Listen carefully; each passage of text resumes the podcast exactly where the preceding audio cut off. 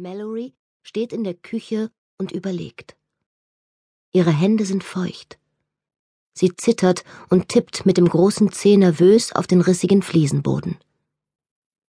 Es ist noch früh. Die Sonne lugt wahrscheinlich gerade eben über den Horizont.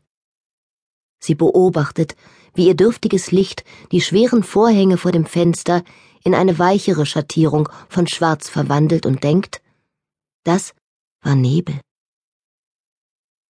Die Kinder schlafen am Ende des Flurs unter Maschendraht, der mit schwarzem Tuch bedeckt ist. Vielleicht haben sie sie vor wenigen Augenblicken auf den Knien im Garten herumkriechen hören. Was für Geräusche sie auch gemacht haben mag. Sie müssen über die Mikrofone zu den Verstärkern neben ihren Betten gelangt sein. Sie blickt auf ihre Hände und entdeckt einen feinen Film im Kerzenlicht. Ja, sie sind feucht. Der Morgentau ist noch frisch auf ihnen. Jetzt in der Küche atmet Mallory tief durch, bevor sie die Kerze ausbläst. Sie sieht sich in dem kleinen Raum um, nimmt die verrosteten Geräte und das gesprungene Geschirr zur Kenntnis, den Pappkarton, der als Mülleimer dient. Die Stühle, manche von ihnen mit Schnur zusammengehalten, die Wände sind schmutzig, Schmutz von den Händen und Füßen der Kinder aber auch ältere Flecken. Der Sockel der Wände im Flur ist verfärbt. Tiefe Purpurtöne, die mit der Zeit zu braun verblasst sind. Sie stammen von Blut. Der Teppichboden im Wohnzimmer ist ebenfalls verfärbt, egal wie viel Mallory schrubbt. Es gibt keine Chemikalien im Haus, die ihr helfen würden, ihn sauber zu bekommen. Vor langer Zeit hat Mallory die Eimer mit Wasser vom Brunnen gefüllt und sich mit Hilfe einer Anzugjacke daran gemacht, die Flecken überall im Haus zu beseitigen. Doch sie wollten nicht weggehen. Selbst die weniger hartnäckigen blieben, ein Schatten ihres ursprünglichen Ausmaßes vielleicht, aber immer noch erschreckend sichtbar. Eine Schachtel Kerzen verbirgt einen Fleck in der Eingangsdiele. Die Couch im Wohnzimmer steht seltsam schief. Sie wurde so hingeschoben, um zwei Verunreinigungen zu überdecken, die für Mallory wie Wolfsköpfe aussehen. Im Obergeschoss, bei der Treppe zum Dachboden, verhüllt ein Berg muffig riechender Mäntel purpurne Kratzer, die tief in den Sockel der Wand eingegraben sind. Gut drei Meter entfernt befindet sich der schwärzeste Fleck im Haus. Sie benutzt den hinteren Teil des ersten Stockwerks nicht, weil sie sich nicht überwinden kann, darüber zu steigen. Früher war das einmal ein hübsches Haus in einem hübschen Vorort von Detroit. Es war familienfreundlich und sicher. Vor nur einem halben Jahrzehnt hätte es ein Immobilienmakler stolz hergezeigt. Doch an diesem Morgen sind die Fenster mit Pappkarton und Holz abgedeckt. Es gibt kein fließendes Wasser. Ein großer hölzerner Eimer steht auf der Küchentheke. Er riecht schal. Es gibt keine herkömmlichen Spielzeuge für Kinder. Teile eines Stuhls wurden zurechtgeschnitzt, um die Rolle kleiner Menschen zu spielen. Gesichter wurden ihnen aufgemalt. Die Küchenschränke sind leer. Es gibt keine Gemälde an den Wänden, Kabel laufen unter der hinteren Tür hindurch und nach oben zu den Schlafzimmern, wo Verstärker Mallory und die Kinder auf jedes Geräusch aufmerksam machen, das von außerhalb des Hauses kommt. So leben die drei. Sie gehen für lange Zeiträume nicht nach draußen. Wenn sie es tun, dann mit verbundenen Augen.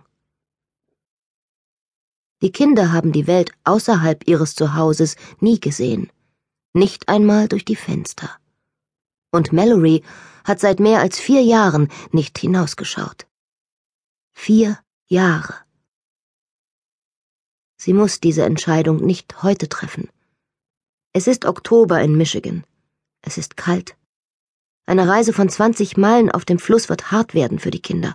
Vielleicht sind sie noch zu jung. Was, wenn eins von ihnen ins Wasser fällt? Was würde Mallory mit verbundenen Augen dann tun? Ein Unfall, denkt Mallory. Wie schrecklich. Nach all dem Kampf, nachdem wir so lange überlebt haben, wegen eines Unfalls umkommen.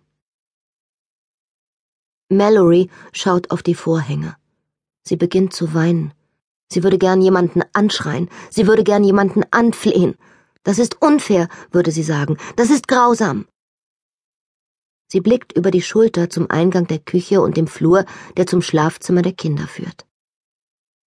Sie könnte die Kinder informieren, sich anhören, was sie zu sagen haben. Ihre Vorschläge würden gut sein. Er ist vier Jahre alt, aber darauf trainiert zu lauschen. In der Lage, beim Steuern eines Boots zu helfen, das blind gerudert wird.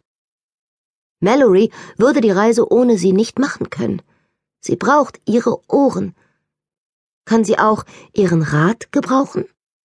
Würden Sie mit Ihren vier Jahren etwas dazu zu sagen haben, wann der beste Zeitpunkt ist, um das Haus für immer zu verlassen? Mallory sinkt auf einen Küchenstuhl und unterdrückt ihre Tränen. Ihr nackter großer Zeh tippt noch immer auf den Boden. Langsam hebt sie den Blick zur Kellertreppe. Dort hat sie einst mit einem Mann namens Tom über einen Mann namens Don gesprochen. Sie sieht zur Spüle, wohin Don einst Eimer voll Brunnenwasser getragen hat, zitternd, weil er im Freien gewesen war. Wenn sie sich vorbeugt, kann sie die Diele sehen, wo Cheryl das Futter für die Vögel zubereitet hat. Und zwischen ihr und der Haustür liegt schweigend und dunkel das Wohnzimmer, wo mehr Erinnerungen an zu viele Leute ruhen, als sie verdauen kann. Vier Jahre, denkt sie, und möchte die Faust durch die Wand stoßen. Mallory weiß, dass aus vier Jahren leicht acht werden können, und aus acht werden schnell zwölf, und dann werden die Kinder erwachsen sein. Erwachsene, die nie den Himmel gesehen haben, die nie aus einem Fenster geschaut haben, was würden zwölf Jahre, in denen sie leben wie Kälber, mit ihnen machen? Gibt es einen Punkt, fragt sich Mallory, an dem die Wolken am Himmel unwirklich werden und der einzige Ort, an dem sie sich je zu Hause fühlen werden, hinter dem schwarzen Tuch ihrer Augenbinden ist? Mallory schluckt schwer und stellt sich vor, sie allein aufzuziehen, bis sie Teenager sind. Könnte sie es überhaupt schaffen? Könnte sie sie noch einmal zehn Jahre beschützen? Könnte sie lange genug über sie wachen, bis die Kinder über sie wachen können? Und wozu? Was ist das für ein Leben, für das sie sie beschützt? Du bist eine schlechte Mutter, denkt sie weil sie keinen Weg findet, sie die Weite des Himmels kennenlernen zu lassen, weil sie keinen Weg findet, sie ungezügelt im Garten auf der Straße im Wohnviertel mit seinen leeren Häusern und verrosteten Autos herumlaufen zu lassen. Oder ihnen auch nur ein einziges Mal einen kurzen Blick in den Weltraum zu gewähren, wenn der Himmel schwarz wird und die Sterne plötzlich wunderschön an ihm stehen.